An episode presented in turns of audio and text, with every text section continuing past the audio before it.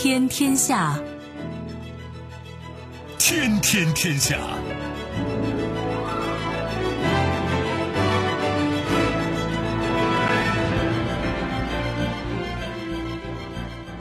历史穿行者，新闻摆渡人。各位好，我是重阳，这里是天天天下。世界纷繁复杂，新闻随时发生。来看今天值得我们关注的几件事情：竞逐三十多座城市竞逐区域金融中心地位；发币，韩国娱乐巨头 SM 计划推出虚拟货币，堪称娱乐圈新动向；暗淡，英国最高法院裁定议会休会违法；脱欧和鲍里斯·约翰逊本人。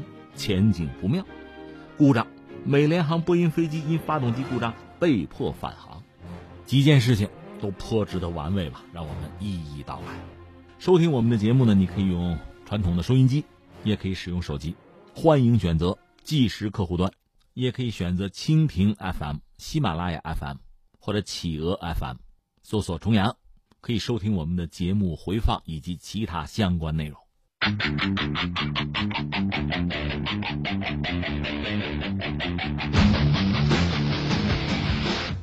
听听天下，我是重阳。下面来关注的其实不是一个事儿哈，应该是一个现象。嗯，就是最近这段时间，所谓区域经济中心成了一个很热的概念吧。说到这，前两天我们关注的是港交所打算并购伦交所，就证券交易所呀，但是被拒。据说港交所是这个心还没有死，是不是打算再多掏点？可能还是有这个愿望在里边，就是这个并购啊。但是估计伦交所既然已经斩钉截铁的表明自己的态度，这不只是个钱的事儿了。所以接下来即使并购啊，就是港交所愿望还有能不能拿出一些打动对方的举措，或者还有什么牌，那咱们就看吧。而另一方面，在我们国内区域性的金融中心。正成为一个越来越热的概念。有不完全统计说，有超过二十个省会城市和将近十个核心城市明确提出要建立区域金融中心的规划，以期围绕中心城市和城市群等等优势区域，推动人口、资本、技术等要素集聚。在最近一个月呢，你看，一个是中央财经委，另外呢，金融委还有多个高规格的会议室频频提及支持城市群等等潜力地区的发展。那作为发展城市群的重点之一吧，很多省会城市正在思考，就是把自己要打造成一个重要的区域性的金融中心。在这新一轮的金融改革开放浪潮之中吧，以中心城市啊、城市群等等优势区域作为重点的区域发展战略，这被认为是经济增长的一个新引擎吧。像上海、北京、深圳，我们最近集中的看到有一些政策上的这个算力挺是吧？所以国际金融中心的建设是在提速。而与此同时呢，国内多个省会城市也在陆续的发力，希望借助这个机会吧，这一波潮流吧，为地区的发展提供强有力的金融支持。这在区域竞争之中可以实现所谓弯道超车的。想起一句成语，这得叫百舸争流了，是吧？那我大概看了看这个，实际上光看今年看那两个会，或者看一两份排名是不够的，咱们最好纵深看。我查了查，咱别往远说。二零一七年深圳智库有一个报告就显示，就是二零一七年全国是三十一个金融中心竞争力稳步提升。呃，上海、北京、深圳、广州，这是综合竞争力的前四。重复，上海、北京、深圳、广州，这个估计没太大变化，是吧？呃，就我们河北。省会是石家庄，是在这份榜单的第二十八位，这比二零一六年还提升了一位了。那我们再来看二零一八年国内的状况，全国三十多个城市都提出建设金融中心。在去年十月底，当时人民大学就中国人民大学啊，国际货币研究所他们有一个二零一八天府金融指数，是在成都发布的。他们那个数据显示，北京、上海、深圳是全国金融中心排名的前三，而且和其他城市拉开了一定的距离。然后啊，广州、杭州、成都这叫第二梯队，城市间的差距在缩小。重庆、南京、武汉、天津算第三梯队，这是在快速增长，是这样一个态势。咱们就别跟着凑热闹报地名了。关键的问题，这种区域性的金融中心什么意思啊？其实很好理解吧，区域性。这种金融中心呢，它就是一个特定区域吧，什么金融资本呐、金融机构、金融信息能够集聚。而且我理解所谓的金融中心吧，两点：区域的、就地区的也好，全球的也好，它无外乎一个字叫聚，就聚集的聚；一个字叫散，散就是辐射呀，就对外的影响啊。其实所有的中心，你包括工业中心也是这个意思，只不过你聚的资源是不一样的，你散的这个影响力是不同的，如此而已吧。换句话说，咱们从特点或功能上讲，那金融中心肯定是要把金融资源聚在一块儿。不聚就无所谓中心了。然后呢，这个金融的辐射功能要强大，这也是一个根本的特征吧。就说，这有一个作用半径吧。也就是说，这个区域是有大小的，你的道行是有深浅的，就这么回事吧。那就说，你看啊，就聚集来说，金融资源聚集度要高，就这个地方呢，要集聚足够的数量的金融机构。你比如什么证券、证券公司、什么银行啊、保险公司，就这类的东西，金融机构、金融活动，这就涉及到相关的服务业啊、支持性的产业都要有，而且要多。再就是能够给实体经济提供资金的支持，好像有个概念叫产融结合，就这意思。另外，它还有什么特点？一个是区域嘛，它是有一定范围，这个范围肯定不是全球，那就在一个区域之内能够吸收集中这个资金的资本，然后把大多数的资金资本呢用到这个区域之内。当然，金融中心它必须得开放了，这是我们讲这个区域的金融中心有什么好处呢？这个任何教科书上可能都会讲这个东西，它肯定能促进区域经济发展啊。因为金融业是现在服务业这个所谓支柱产业，属于龙头抓手。另外，它也能够优化区域产业的结构，再就是增强区域经济发展的竞争力，提升这个地区经济的辐射和带动作用。那问题就来了，刚才我们说这么多地方，二三十个城市啊，都要搞搞这金融中心。是传统，你说我们有省，省就有省会，省会呢一般就是政治的、经济的、文化的这个区域的中心嘛。就这个省啊，它是省会，它是中心嘛。那当然也可以做金融中心了。问题在于不那么简单，或者说你要成为一个金融中心，它还是要有一些标准和条件的，不能说你是省会，天然你就可以做到，不一定。那得看市场或者看资金资本是不是青睐你、认同你，所以你说一个区域性的金融中心，你总得有几条标准吧？它应该有，就是比较聚集、就密度比较大的金融机构吧。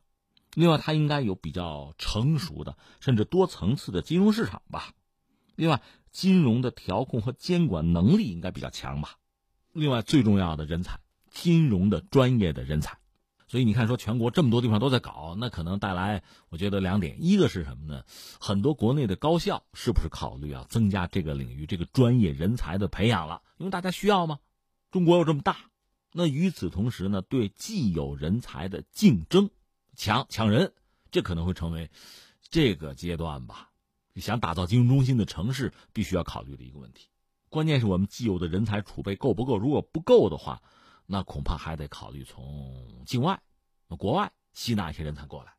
这种融合本身呢，呃开放本身也就是发展的一部分吧。另外还有一些条件也得说一下，一个是你整个这个就是所谓金融中心嘛，你所在的这个区域本身应该有相当不错的，甚至是雄厚的经济实力吧。再就是你这个区域优势要好啊。另外就是这个基础设施建设，这也得到位吧。再就是这制度环境了，这是老生常谈了，甚至有人愿意把什么人文环境也放进来，这个吧，咱也也走着瞧，慢慢说哈。我觉得有的地方这个人文环境不是很理想，也可以慢慢的重新去打造。有的地方曾经历史上看很强，那也不意味着就天然的、自然的你就领先。举个简单的例子，比如说山西的票号，那很牛吧，当年都开到俄罗斯。但是我们就不能简单的说呀，山西人就有金融头脑哈，这么说也不合适吧？因为你比如泉州，我曾经讲，当年丝绸之路啊，泉州本身作为一个大港港口啊，全世界可能只有谁亚历山大港能和它相提并论。我说的是埃及那个啊，但是现在你说全球港口，你要是排的话，很抱歉，泉州恐怕真排不上了。你亚历山大港也未必能怎样，这就是不进则退啊。这说到目前，就是地方争相的发展金融业，金融业作为一个非常重要的选项，这你可以想象，一个是它本身又没有节能减排的问题，它没有污染，而且它对实体经济又有拉动的作用。一个城市真要成为一个哪怕是区域性的金融中心，那有 CBD 高大上 也是这样的，很多人趋之若鹜，你可以理解啊。其实，在二零一零年，当时有一个国务院关于印发全国主体功能区规划的一个通知，那里面就优化北京、上海、深圳这个所谓核心城市功能建设金融中心。之后，在国内其他城市就纷纷提出发展金融业，就搞金融中心这样一些目标，当然区域性的了啊。从那时候到现在，确实，很多城市都愿意啊就定位把自己作为一个金融中心去塑造、去建设。但实际上，你考虑过一个问题没有？一个是整个国家吧，你的金融资源是有限的；另外，就一个区域来说，那更是有限的。大家都要是争相创建金融中心，那很可能这是不是有恶性竞争的可能吧？最后搞得以邻为壑什么的，这个其实就会束缚生产力的发展吧。所以这里面确实有一个什么呢？要要因地制宜，你得实事求是。另外呢，是不是还有一个错位发展？你要这样一些考量。另外还有两个问题真的不能回避，一个是刚才我谈到的人才，你能搞到人吗？如果没有人的话，这事儿是操作不了的。还有一个，你这个金融中心这个打造成功之后，你要助力谁？你要给谁帮忙？就相关的产业的发展也要一并考量才行，那是一个系统吧？你得整体的算这个账。所以说到底呢，我们是不是最终提一个问题，就是，一方面我们要看到很多区域吧，很多地区，很多城市都有发展金融中心这样的愿望，这个完全可以理解。但是你翻回来还要有一个顶层设计，就是说中国需要多少区域性的金融中心，你脑子里得有点数啊。所以你看啊，从宏观上讲，全国范围内吧，华东有上海，呃，华南有深圳，这基本上是冲着这个国际性的金融中心去的。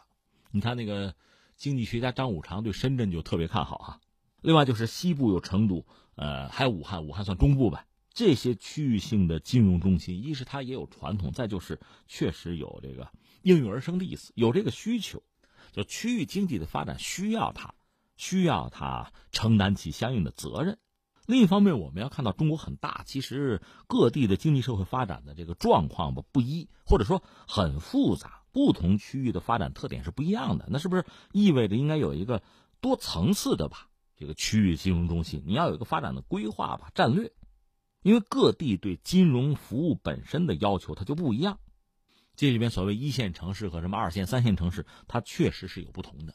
当然，通过一段时间的发展，你说我弯道超车呀、后进变先进呢，这个可能性随时都有，但是它确实一个过程吧。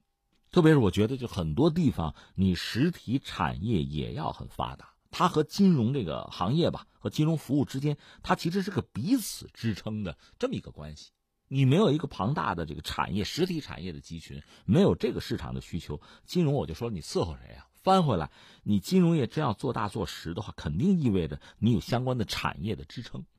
另外，我还觉得有一个挺有意思的事儿，就是资本资金啊，它本身是跨区域的。那就意味着区域之间还得有金融合作。刚才我们讲，假设真搞三十个金融中心的，彼此之间肯定是竞争的关系。但显然这个关系不足以概括就市场的需求，市场更需要合作。所以说到底吧，呃，总而言之，现在这一波浪潮，我觉得是一件好事儿就是各地都要搞区域性的这个金融中心，说明大家看到了这个东西的重要性，要发展。而且大家也知道，搞金融中心目的是什么？不单是有一个高楼大厦。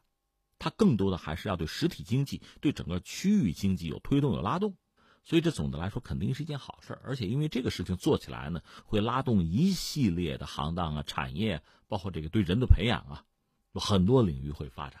但是，最终我们看这事做的好不好啊，成没成，还真不是看这个中心是不是搞起来，楼是不是建起来，而是要看就是它对经济发展是不是真的起到了推动作用，推动作用有多大？我觉得这才是标准。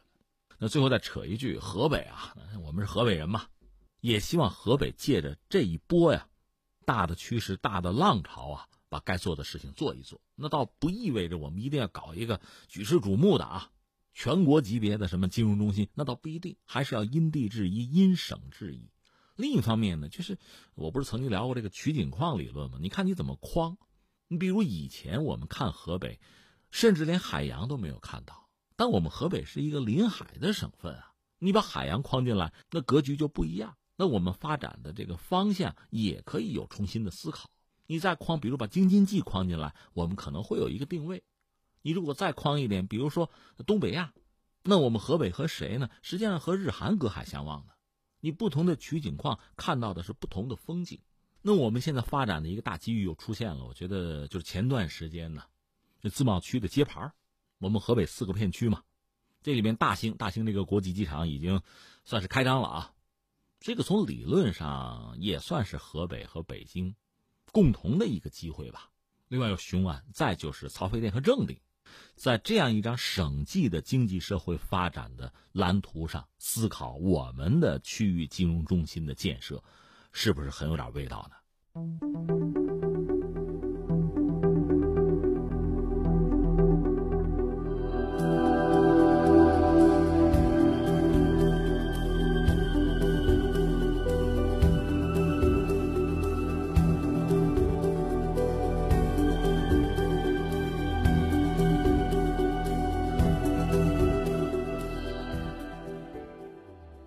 历史穿行者，新闻摆渡人，这里是天天天下，我是重阳。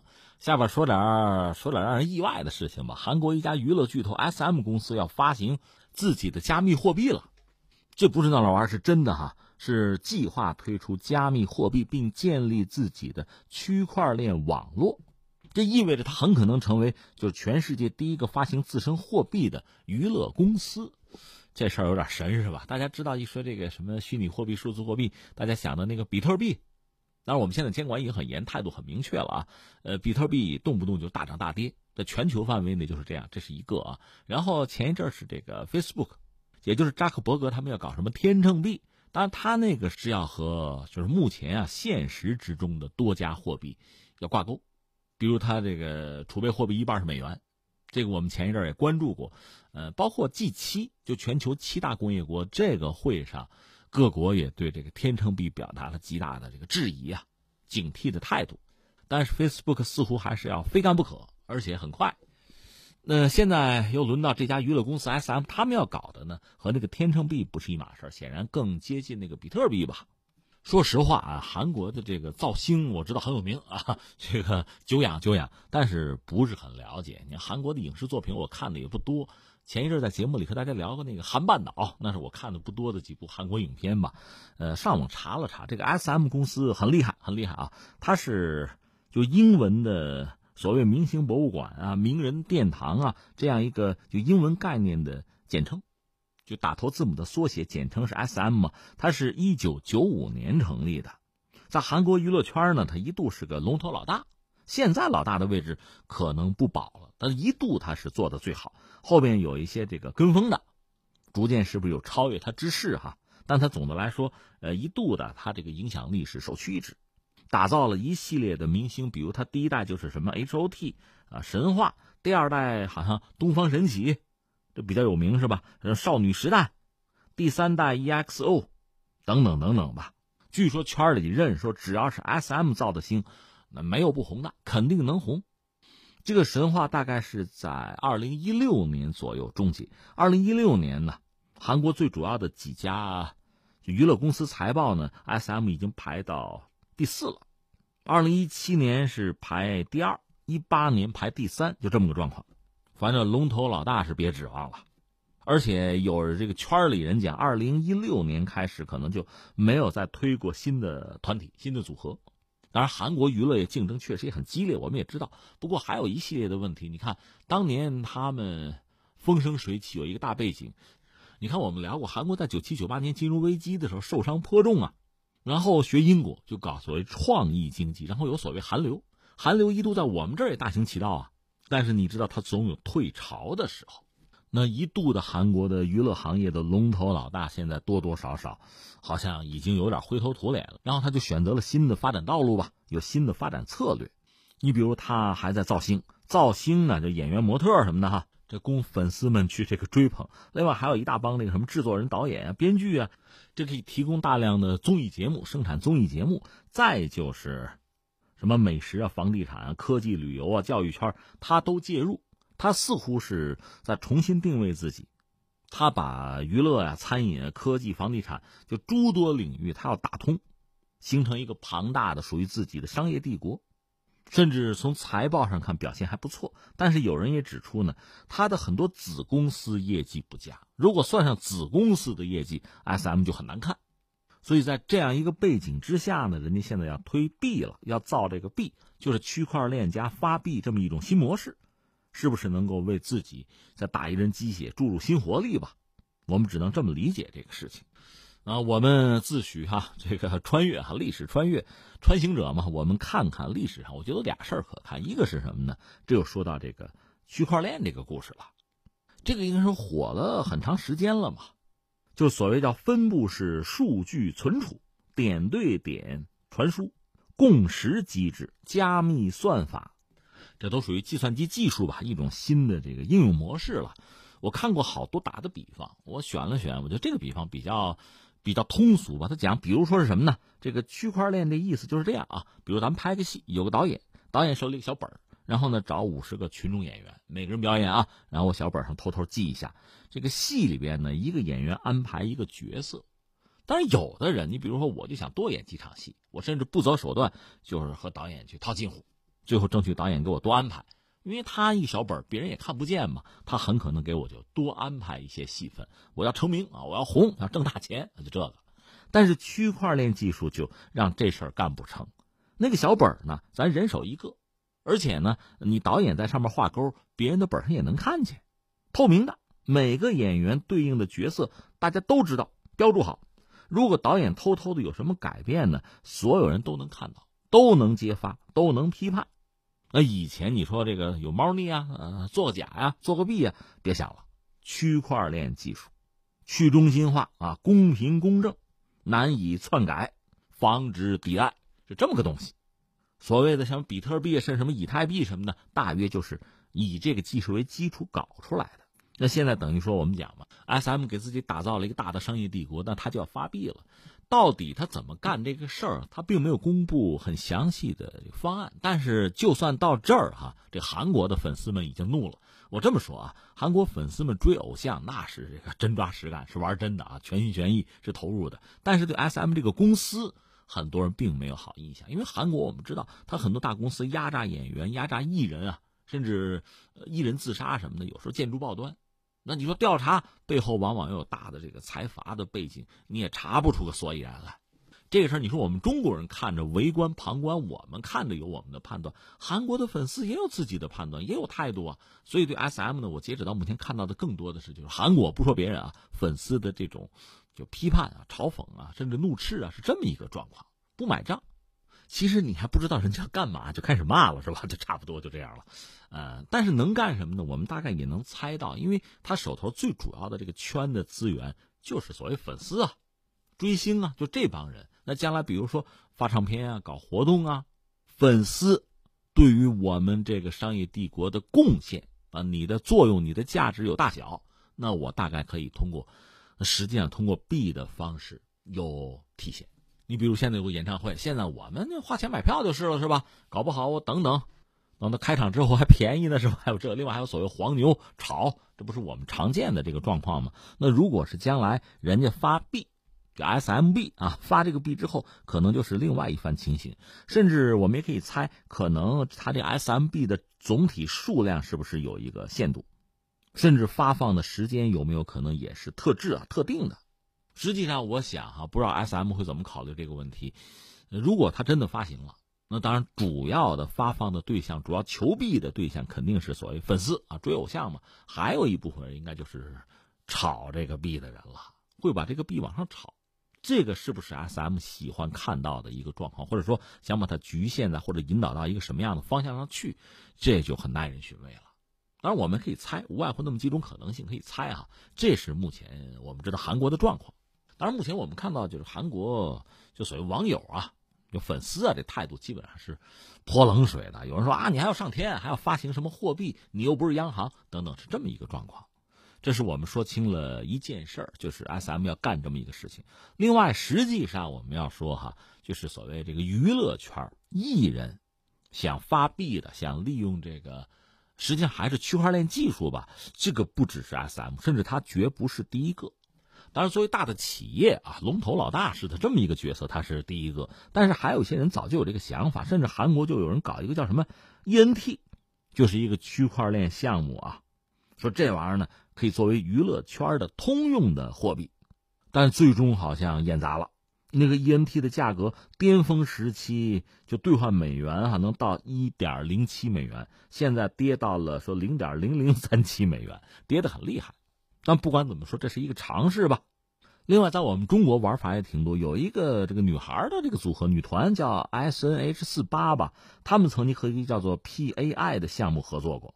说是每一位女爱豆可以什么通过技术吧，拥有专属的人工智能形象，然后粉丝呢可以和这个形象，呃跳舞啊，什么唱歌啊，吃饭干这个，还可以用这个 PAIB 来购买演唱会的门票，呃周边就这个状况，比较猛的还有那个汪峰，就唱歌那个，他好像说说我要成为中国第一个发币的艺人，一个人，我说过这话，感慨几句啊，一个是什么呢？先说 SM 搞这个事情。嗯，因为他现在我们可以理解，他经营状况不是很理想。通过这个方式，也是对股东的一个交代吧，也算是一针强心剂啊。至少我做这个事情呢，至于做得成做不成，后边效果怎样，那走着再说吧。这恐怕没人算得准，这是一个感觉啊。另外呢，又一个感觉是，哎，粉丝的钱可能还是好挣啊。你比如换我啊，你本来拿人民币去买票不行，还得换这 SMB，太麻烦，拉倒吧。这可能是我，但对粉丝来讲，他不怕麻烦呀。他为了追星，说到底就是愿意把时间精力投进去啊。他乐趣就在这儿啊，所以这圈人群可能好控制。你像扎克伯格那个 Facebook，因为他拥有特别广泛的全球用户，嗯，二十多个亿吧。有这样一个基数啊，基础，他才愿意发行，或者他才敢发行自己的天成币。他认为大家会用，因为只要用我的这个操作，你就可以考虑用这个东西。只要不太复杂，这可能就是一个机会。他圈到人了嘛？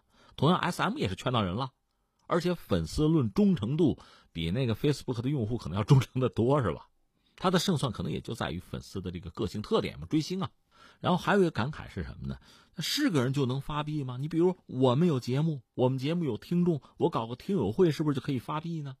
其实类似的玩法，游戏公司那游戏币早就有这么玩的了。或者我们搞一场活动，有个什么优惠券，这是不是就是一个变种呢？如果是这样的话，那 SM 这个发币既没有太多的难度，也没有什么技术含量，也不会有什么收益了。所以他显然应该想的更多才行。但这个更多是什么呢？你要说发币哈，我就看以前的历史，比如抗战时候的历史，在这个日伪控制区，当时他掠夺占领区的资源，有一个办法，他发军票，也就是一种算是类似货币、准货币的一个东西吧。他拿那个去买东西，大量的掠夺占领区的资源，那老百姓手里别管什么货币，这个购买力是越来越差了，通货膨胀嘛，物价飞涨这个状况，所以会出现个什么局面？比如说，我是一个搞理发馆的。理发馆的老板为能够稳定，甚至能够拓展这个客源，他会发一种独特的，你可以说是货币，就一个理发馆自己都可以发货币。当年就那么乱过，这也算是一种经济现象。我们从这个发币这个角度考虑，这确实是一种现象，谁都可以发。但到最后怎么样呢？在这个经济大势之中，它很容易会被淹没的，意义不大。那我们现在要说经济大势是什么呢？很多国家的央行，包括中国的央行，也在研究数字货币。虽然前不久说辟谣了，不是说很快就发啊，但是这方面我们研究的时间也不短了。其实从全球范围看呢，这个数字货币大行其道，就是手头的现金现钞逐渐被我们放弃使用，这是早晚的事儿，这就是一个过程。这个过程已经在进行之中了。那如果央行也推行自己的数字货币，各国央行啊。它毕竟背后是这个国家的经济实力，是这个国家的政府在背书啊，它具有强制性，具有权威性，也具有稳定性。在这个背景之下，你说好多这个，比如公司发的各种公司发的这种虚拟货币，它能够打动多少人，或者说它盈利的空间能有多大？至少在我们国家，我觉得法律监管是比较严的，你别动不动给我搞什么非法集资是吧？至少我们是有红线的，这不能踩的。所以前几年呢，这所谓虚拟货币、数字货币伴随着区块链的这个知识的普及吧，是被炒过一阵，火爆过一阵。但紧接着监管还不单是中国，就是非常多的国家的监管力度也在加强。那所谓发行这种虚拟数字货币吧，一个是这个权限被收窄，另一方面你说盈利的空间有多大，我觉得也在被压缩。至于 SM 有没有可能造成这么一个局面，因为它发币比如说比较成功，导致。非常多的娱乐公司纷纷效仿，纷纷发币，然后就是一轮一轮激烈的市场竞争，那就主要争夺艺人了，然后水涨船高，艺人天价。那你说这个状况下，这些娱乐公司有没有可能融合，把货币逐渐的统一呢？那还真未必是一个好办法。粉丝追的是明星，明星归谁，谁可以发某种货币，而这种货币和别人是不是不搭界为好，不能兑换为好，自成体系啊，躲进小楼成一统为好，是不是这么一个局面啊？这样它稀缺可以爆炒啊。那货币本身应该有普适性、通用性哈。这么一来。它就不具备这个特点了，这还算货币吗？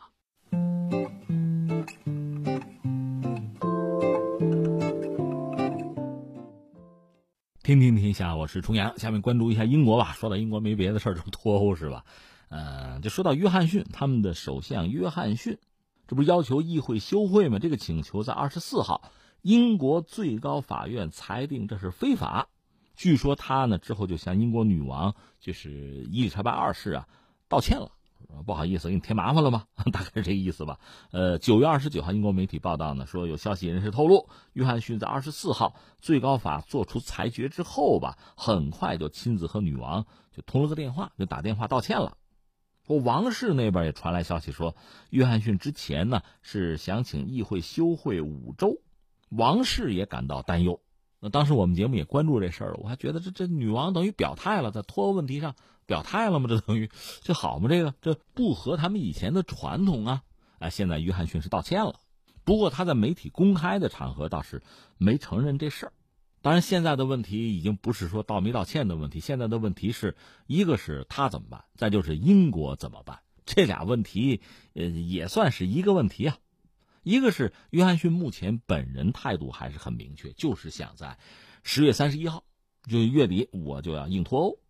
但是因为英国最高法已经有裁决，这个判决意味着硬脱欧几乎是不可能了。而且鲍里斯这个首相的位置也不好讲了。英国很可能，我们说结果很可能未来呢是请求欧盟再给点宽限期。那你你有什么资格又提这个要求？我们得大选啊，很可能是这么一个状况，再搞次大选。如果具体说，整个这个过程有几个细节还是非常有意思。我们扯两句啊，就英国这个国家很古老，古老到什么程度？说它并没有一份成文的宪法，一本儿啊没有。英国也不是说没有宪法，它是由一堆呃什么成文法、习惯法呀，包括惯例，以前很多惯例啊共同构成，有很多是几百年前的东西了。就说这次脱欧的过程之中呢。这个事儿本身就是他这个宪法就这么一个一个被杂乱的状况吧，已经带来很多的麻烦。就说这次最高法裁定的这个事儿啊，说判词里边我查说用了一六一一年的法院判决来佐证法庭对于鲍里斯建议女王休止议会这个事儿有管辖权，推翻了之前英格兰威尔士高等法院认为无权受理此案的决定。而且英国最高法院这次这个裁定吧是有宪法意义的，所以鲍里斯当然不愿意接受这个结果，但是你没有别的办法，这是最高法的裁决，你必须得接受，别无选择。他本来使用这个强制手段，加上小聪明吧，让这个议会休会。有人说这就是政治豪赌嘛，现在看来赌输了，因为他牌不够大，最高法那牌更大，就成了这样子了。那有人讲就得自己接受后果吧。那接下来怎么办？就是一个是英国脱欧的问题，一个是他本人的去留的问题吧。我们说了，他自己还要坚持三十一号脱欧，但是议会已经多次表达，就说不接受硬脱欧。你说把议会关了吧？关不了。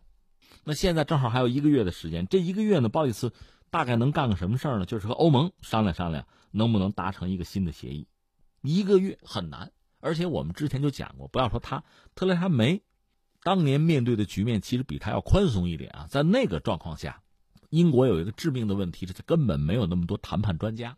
关于脱欧这个事儿吧，涉及到这个方方面面非常多的细节，非常多的这个条款啊，它需要相应的专业人士去谈。你比如说咱们去，咱们去连听都听不懂，恐怕会出现这样一个局面。所以他没有那么多人做这个事情。那你说一个月之内达成个新协议，非常难。那就双方都愿意，这都难，而且欧盟的态度肯定还是不愿意，所以你看这一个月这事儿恐怕搞不成，搞不成那怎么办？原来议会给鲍里斯·约翰逊出主意，你去跟欧盟谈去，让他们推迟一下，再给三个月宽限期，这就推到明年去了。鲍里斯不愿意这么干嘛，所以这不就闹起来了。关键现在说能不能给个宽限期，这算是比较现实的选项嘛？欧盟给英国点时间。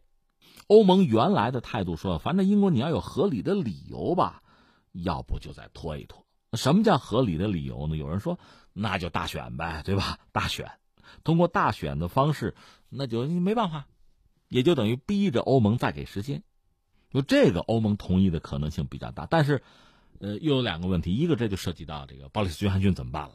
是不是就给选下去了？哈，就是说自己的政治前途就结束了。再就是说，再给时间这个事儿，又怕法国不同意，因为法国对于英国脱欧一再的推吧，他早就不满意。法国把话就挑明了嘛，你自己国内的事你也解决不了，一次一次这么推，带着我们玩，我还不愿意呢。就你英国人对这个谈判没诚意啊，这是法国的态度。所以就算是说，咱们再推几个月吧，也得法国同意才行。换句话说，要么你给点承诺，你把话砸实了啊，这是一个。所以你看到现在，一个是一个月内谈个什么新协议，这恐怕够呛。欧盟根本就不谈。那你说推三个月行不行呢？还得央求法国，或者还得拿点什么实际的行动来展示诚意才行。那接下来，如果说欧盟真同意，你你要大选，你选吧，那就真得大选了。真得大选的问题在于，约翰逊怎么办？他是保守党，在英国保守党内部也有很多人对他不满意嘛。现在他一系列的这个尝试都失败了，等于说，所以他在这个位置上能待多久也就成了问题。就是说，如果重新大选，现在看来这个可能性不是没有，甚至越来越大啊。那么他位置不保，似乎就成了大概率事件了。哎呀，怎么说呢？再感慨一句吧，本来到了这个时候啊，是特别显这个领导人的能力的时候，在如此这个混乱复杂的局面之下，怎么样能赢得大多数，推着这个历史往前走？这确实是展现一国的领导人的这个才能啊、智慧啊、手腕啊，是这个时候。特蕾莎梅。在这个考试之中，看来是没有经过这个考试哈，得分不够。鲍里斯·约翰逊呢，信心满满，至少他一开始也展示出了一定的能力和手腕，大家觉得也许他还行吧。但是走到现在，似乎他也已经穷途末路了。那么英国还有什么人能够站出来带领英国真的走下去，找到一条通路？在英国政坛这些年的这个竞争啊搏杀之中，好像真还没有看到这个人。这就是英国目前。一个现状也是令人焦虑之处吧。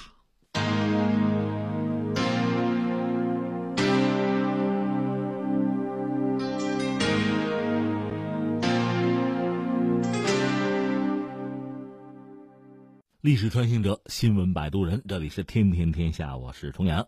再关注一下波音吧，波音又有麻烦了，是美联航的波音飞机啊。这也许这账得记到美联航身上啊。总之，飞机出事了，被迫返航。飞机确切讲是波音七三七杠八百，属于美联航 UA 二九三航班。它本来是从这个丹佛尔国际机场起飞到奥兰多，但是起飞之后一个小时左右就返航了。因为有乘客呢在社交网站上就发了飞行途中拍的视频，显示返航的原因呢是飞机发动机引擎故障。呃，视频里可以清晰的看到那个发动机在空中飞行的时候上下剧烈晃动。这 确实吓人，这个哈。当然，美联航并没有解释原因，只是说这个抱歉啊，然后维修团队在努力的解决问题，等等等等。关键在于这什么事儿啊？中国老话讲，好事不出门，坏事传千里。又说什么呢？福不双至，祸不单行。就美联航的波音飞机出事儿，这不是第一次了。有人给列了一下啊，二零一八年二月，是一架波音七七七杠二百飞行途中呢。乘客拍到发动机外壳脱落，而且剧烈的摇晃。就是今年的三月份呢，一架波音七三七杠九百飞行途中引擎出问题，是紧急迫降，还有人受伤。四月六号，一架波音七三七杠二百 ER 飞机就在我们浦东机场起飞后不久返航，引擎出了故障，是紧急迫降。这次这个也算是有惊无险吧。所以你说这怎么这么多事儿啊？其实这种事儿大概我理解是三种可能性吧，三种原因吧。一个其实最可能最主要的就说到这个飞机的问题，那就找制造商的问题吧。那打谁的屁股呢？按说打波音，那他制造商嘛，这是一个啊。另外你还得说美联航有没有问题？因为这飞机使用维护的时候是不是会有问题？这个当然需要具体查了。这是一种可能性啊。另外第三种可能是什么呢？比如说鸟啊，天上飞着飞着，鸟撞就发生撞击了，那你说这个得打鸟的屁股是吧？不用打了，已经死了，那是肯定的。就这么三种可能。但是你说波音飞机连续出这些问题，刚才我们列这三种可能，是不是你说要打的话，还是打波音吧？恐怕会出现这样一个局面。正好前几天节目我们大概也聊过这个问题，很多人在分析波音怎么最近出这么多事儿啊？你说我走背字儿，这不是个背字儿的问题，首先是你你自己出了问题嘛，你别埋怨命运呐。那为什么出这么多事儿呢？这不是我们上次也聊到一些因素，很多人在观察嘛。就说你波音呢，因为是一个巨无霸企业，一度在全球的，就是民航市场上啊，享有一个至高的地位。他后来把主要的精力不是放在研发新飞机呀，或者保证质量上，而是想办法扼杀自己的竞争对手，当然主要就是空客了，是放在这儿了。而且，空客的一举一动会牵扯波音大量的精力。比如说，空客研发一个就新机型啊，波音想办法要克制。要捞订单嘛，怕自己的老客户跑掉嘛，怕被空客撬行嘛，所以他把很多精力用在这儿。比如最典型，波音七三七那个 MAX 就这么搞出来的，而且又要抢时间，很快要拿出来才能拿到订单啊。另外就是要压成本，甚至使用了大量的新人，就是菜鸟，因为老人儿就有经验的这个工程师，那人家的薪酬要高嘛。但是刚才我们讲，所有这些考量、这些因素，就这些举措吧，最终带来是你这个飞机的安全性出问题了，不可靠了，这是非常要命的事情。所以这次美联航的波音飞机又出麻烦，又出问题，真是让人就无言以对了。恐怕这账我就说嘛，恐怕要算在波音身上。当然，把波音放在这儿啊，我们不是取景框吗？把这个框啊放大一点，这让我想到什么呢？想到美国一种很先进的军舰，就是那个 DDG 一千朱姆沃尔特。那船号称世界上最大也是最先进的驱逐舰吧，排水量能有个一万四千吨吧，一百七十亿美元一条，你说多贵吧？外形当然很科幻、很酷哈，但是很丢人，呃，一出海就有麻烦。我记得是二零一六年，他第一条首舰是过巴拿马运河的时候，忽然不能动了，趴窝了，最后让船给拖走了，好像是一个什么热交换器给坏了。这是一号舰啊，出了这个问题。这无独有偶啊，那这个船是原来想造很多呢，后来因为这个美国海军战略变了，下决心说造三条吧，咱就造三条吧啊。第二条，第一条不是趴窝了吗？第二条也出问题了，首航的时候又趴窝了。这次说是 MT 三零燃气涡轮发动机发生了这个叶片的故障，那得换，反正趴窝了。当然，这 MT 三零我解释一下，这还不是人家美国造的，这是英国造的。关键英国也没好到哪去。英国这个故事也说俩吧，一个是他最新的那个航空母舰，就是伊丽莎白女王啊，这级别两条，一号舰就是女王，二号舰是威尔士亲王啊。呃，伊丽莎白女王刚造好，海事就出事了，漏水。另外再往前追呢，就是为了他这两条航母能造出来，英国人没钱嘛，攒钱啊，所以英国把好多船都处理掉了，比如他以前的小航母什么的，能卖都卖了。另外，最核心的有六条驱逐舰，就四五型驱逐舰。这在前几年啊，被曝说有一次是六条船都趴窝了。但也有人说不是，就一条趴窝了。但是那几条船呢，在港里一下子泡个三百来天不出来，这也是有的。而且那六条船什么呢？怕热，到这红海之类的，就是水温比较高啊，这样的海域就就出问题。就等等等等，凡此种种不一而足吧。那我想说什么呢？就是你看，英美属于老牌的这个制造业强国呀，而且高端制造业在今天，你说值世界之牛耳吧，你也可以这么说啊。包括波音，这毕竟都是高端制造业，航空航天嘛。但是你发现没有，他们在这个领域也是频频出问题。这个问题呢，我是这么看啊，如果是新技术带来的新问题，这个咱们得原谅，得理解。第一个吃螃蟹的吗？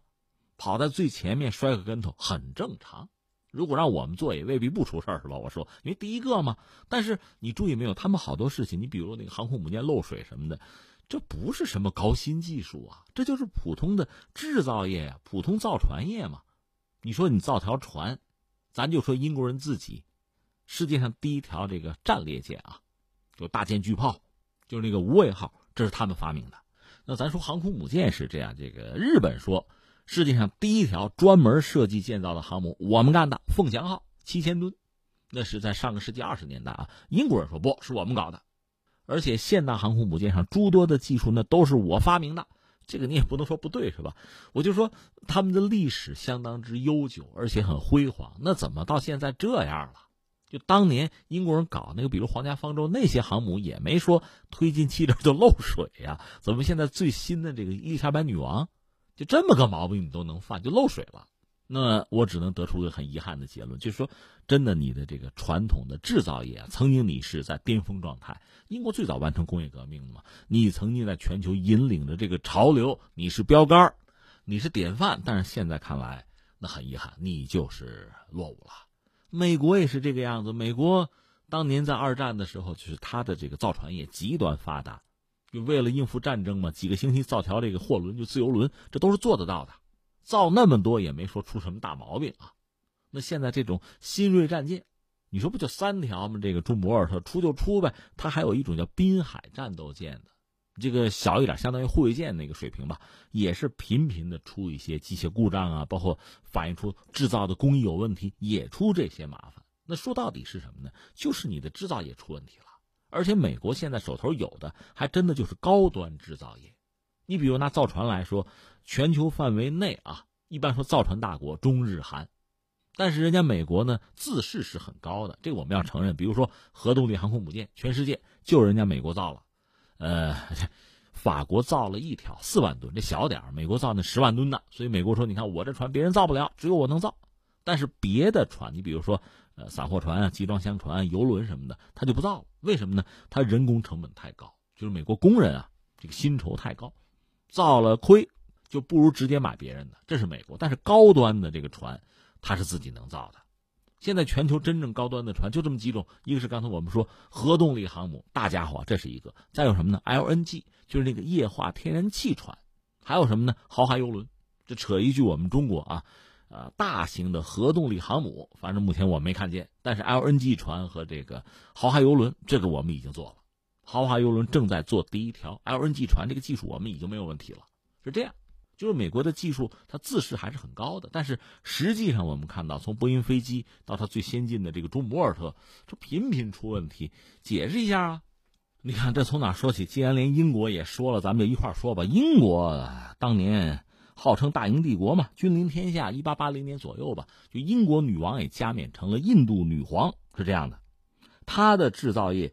它的产值可以达到全世界的制造业的总的产值的百分之二十三，英国呀，而美国大概是百分之十四点七，德国是百分之八点五，就这个状况。到了一九零零年的时候，英国还是百分之二十三多点二十三点六那个样子。美国是百分之十八点五，德国到十三点二。而且之前我们聊过，在一八九四年，就是美国的就工业产值是超过了英国。之前啊，一直是英国向美国人卖钢铁。在一八七一年呢，英国的钢铁产量是美国、德国的总和来着。但是到了，呃，一九零零年，就是进入二十世纪之后吧，美国开始向英国倾销钢铁了，就是这个地位发生了一个变化。而这个时候呢，英国还是就是伦敦呢，还是金融中心，全世界财富的一个聚集之地。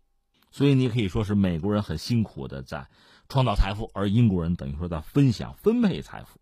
就是你看，作为一个制造业大国，这个角色，英国先让给了美国，我自己还保有一个就金融大国的这么一个位置吧。但到了一战开始，这个位置逐渐的也不保，美国开始全线的上位，英国开始沦落成一个二流国家。那美国上位之后，在上个世纪七十年代之前，它也是一个绝对的制造业大国。但是到了七十年代呢，这个角色开始改变。就是在美国国内制造业啊，这个重要的角色吧，开始逐渐的让位给金融业，而在国际上呢，日本和当时的西德也对美国进行打击，就制造业啊，所以美国制造业逐渐失去竞争力，甚至有人把就是广场协议，这不是美国和一帮小兄弟签的那个广场协议，说是打压了日本，逼着日元升值等等哈，还有一个解释说是什么呢？说很多美国的小兄弟看到老大就是盟主啊。制造业已经没落了，如果盟主出了问题，有可能在对苏这冷战的过程中出麻烦嘛，所以他们也希望有一个解决问题的办法。但是操纵汇率的方式肯定不对，就美国制造业的问题并不在汇率上，总而言之，日本的经济由此也蹉跎了很长时间。实际上，呃，德国也承担很大的压力吧。美国的制造业也没有因为这个日元升值就重新的振兴。那你说说了半天这个历史，你想说明的是什么呢？说到底，美国制造业的衰落或者现状吧，是不是和它本国的金融产业过于发达有关系？或者我们这么说，它的过于发达的金融产业也是制衡了或者制约了它制造业的生存发展，这是它经济结构上的问题了。而且你看，就包括我们国内很多企业也是哈，如果能炒房炒股挣钱，就不投资实业了，那多累啊！躺着挣钱，躺着数钱多舒服啊！会出现这么一个局面。所以你看，美国它逐渐的制造业空心化。而它的金融服务也非常之发达，这里面应该是有某种因果关系的吧？如果我们再看，就是国家和国家之间的这种所谓的这个竞争和霸主地位啊，这个迁移，首先是英国，然后是美国，整个这个过程，你是不是看到了制造业沦落带来的一个后果？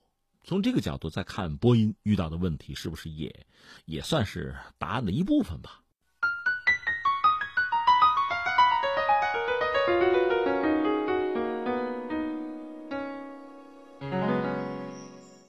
好，各位，以上是今天节目的主要内容。我是重阳。最后再提醒各位一下，收听我们的节目呢，可以用收音机选择调频幺零四点三河北综合广播。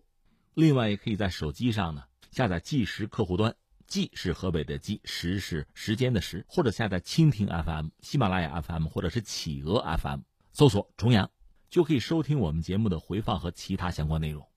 以上是今天节目全部内容，我们明天再见。